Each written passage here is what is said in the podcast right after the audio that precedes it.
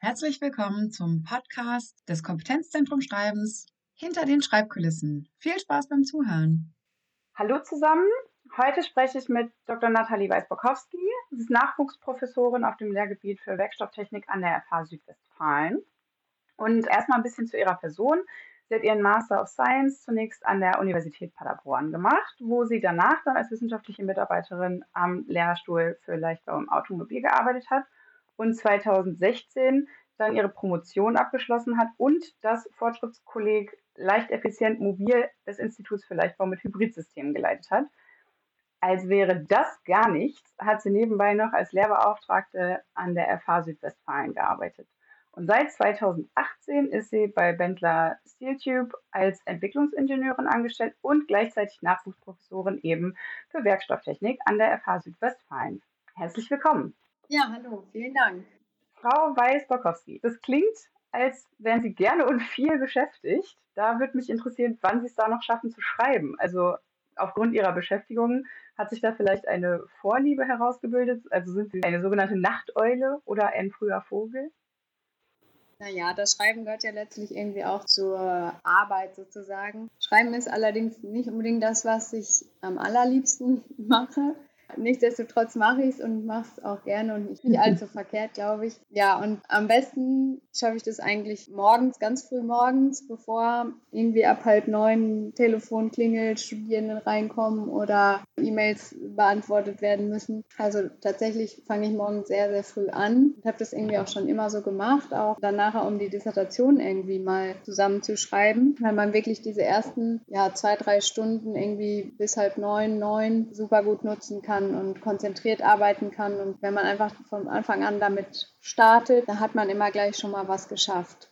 Das ist sehr wahr. Das kann ich unterstützen. Super interessant. Wenn Sie dann zu Ihrer Zeit eben schreiben, früh morgens, wie bereiten Sie sich darauf vor? Also jetzt auch, wenn Sie ein Projekt vielleicht neu anfangen oder einen Artikel oder eben die Dissertation. Gibt es da irgendwie etwas, was Sie immer als erstes tun? Also wichtig ist natürlich, die formalen Kriterien irgendwie zu kennen. Jeder möchte irgendwie seinen Text anders äh, gegliedert haben oder jede, entweder das Journal oder ein Projektantrag und jeder will da gewisse Bausteine an einer anderen Stelle haben oder die anders benannt haben. Das heißt, das ist immer so Grundlage, wo, was ich mir dann auf jeden Fall zu Rate ziehe und dann ja, braucht man halt schon irgendwie Literaturquellen. Das heißt, vorm Schreiben versuche ich dann eigentlich wirklich diese ganzen Quellen erstmal zusammenzusuchen, die da passen und geeignet sind, schon mal irgendwie Stichpunkte zu notieren oder die Quelle dann irgendwie nochmal, dann vielleicht auch anfangs in den Text zu schreiben und, und dann daraus aufbauen sozusagen, ja, die Kernthesen erstmal in dieses Dokument direkt reintickern und daraus dann einen Text äh, letztlich formulieren. Genau. Und sowas wie Einleitung und Zusammenfassung schreibe ich in der Regel dann halt ganz am Ende dann, wenn ich eben alles zusammen habe und weiß, in welche Thematik ich überhaupt da einleite und wie ich das Ganze zusammenfasse. Genau. Ja, super. Vielen, vielen Dank. Ich würde Ihren Schreibprozess, Ihren persönlichen Schreibprozess gerne noch ein bisschen weiter verfolgen. Wenn Sie dann einen Teil geschrieben haben, bearbeiten Sie den Text dann? Und wenn ja, wie häufig und wie gehen Sie da vor? Ja.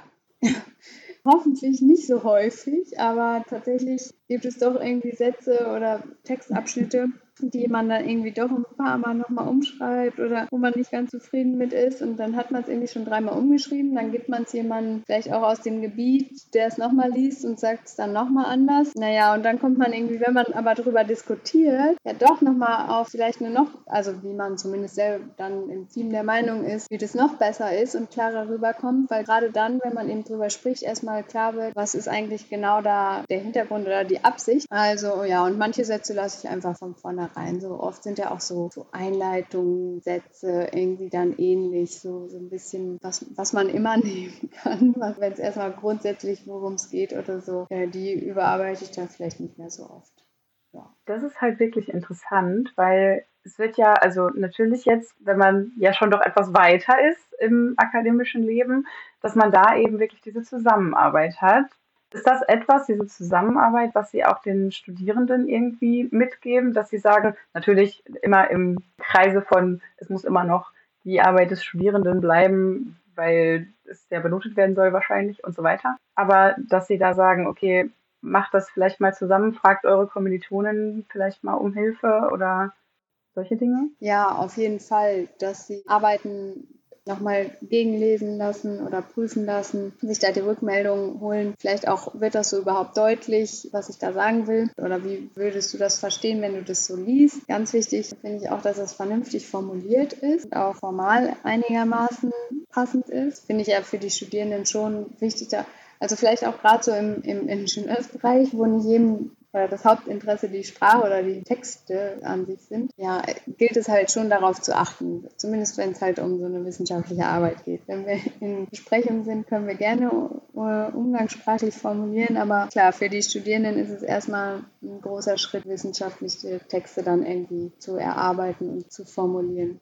Also wo wir jetzt schon bei fachspezifischen bzw. akademischen Charakteristika sind, würde mich da mal interessieren, ob es grundlegende Aspekte gibt, die einen guten Text in Anführungszeichen in ihrem Fach ausmachen und was Ihrer Meinung nach das Wichtigste ist, dass also Studierende verstehen müssen, um diese Erwartungen erfüllen zu können an solche Texte. Ja, also wichtig sind natürlich die Quellen, die verwendet werden. Naja, nicht gerade bei Google auf der ersten Seite irgendwie zu finden sind. Sicherlich ist das auch was Wichtiges inzwischen, aber dass halt wirklich schon in Journals und Zeitschriften geschaut wird, dass es nicht nur deutsche, also nichts gegen deutsche Literatur, aber international ist nun mal dann das Englischsprachige und das ist ja dann wirklich die peer-reviewte Literatur, die man da schon zu Rate ziehen sollte, gerade bei, bei so neuen Themen, um die es dann geht. Also das ist ziemlich wirklich wichtig oder macht einen guten Text aus. Ansonsten sollte natürlich auch den, den formalen Kriterien oder auch wirklich sich beziehen auf andere Texte oder auf andere äh, wissenschaftliche Erkenntnisse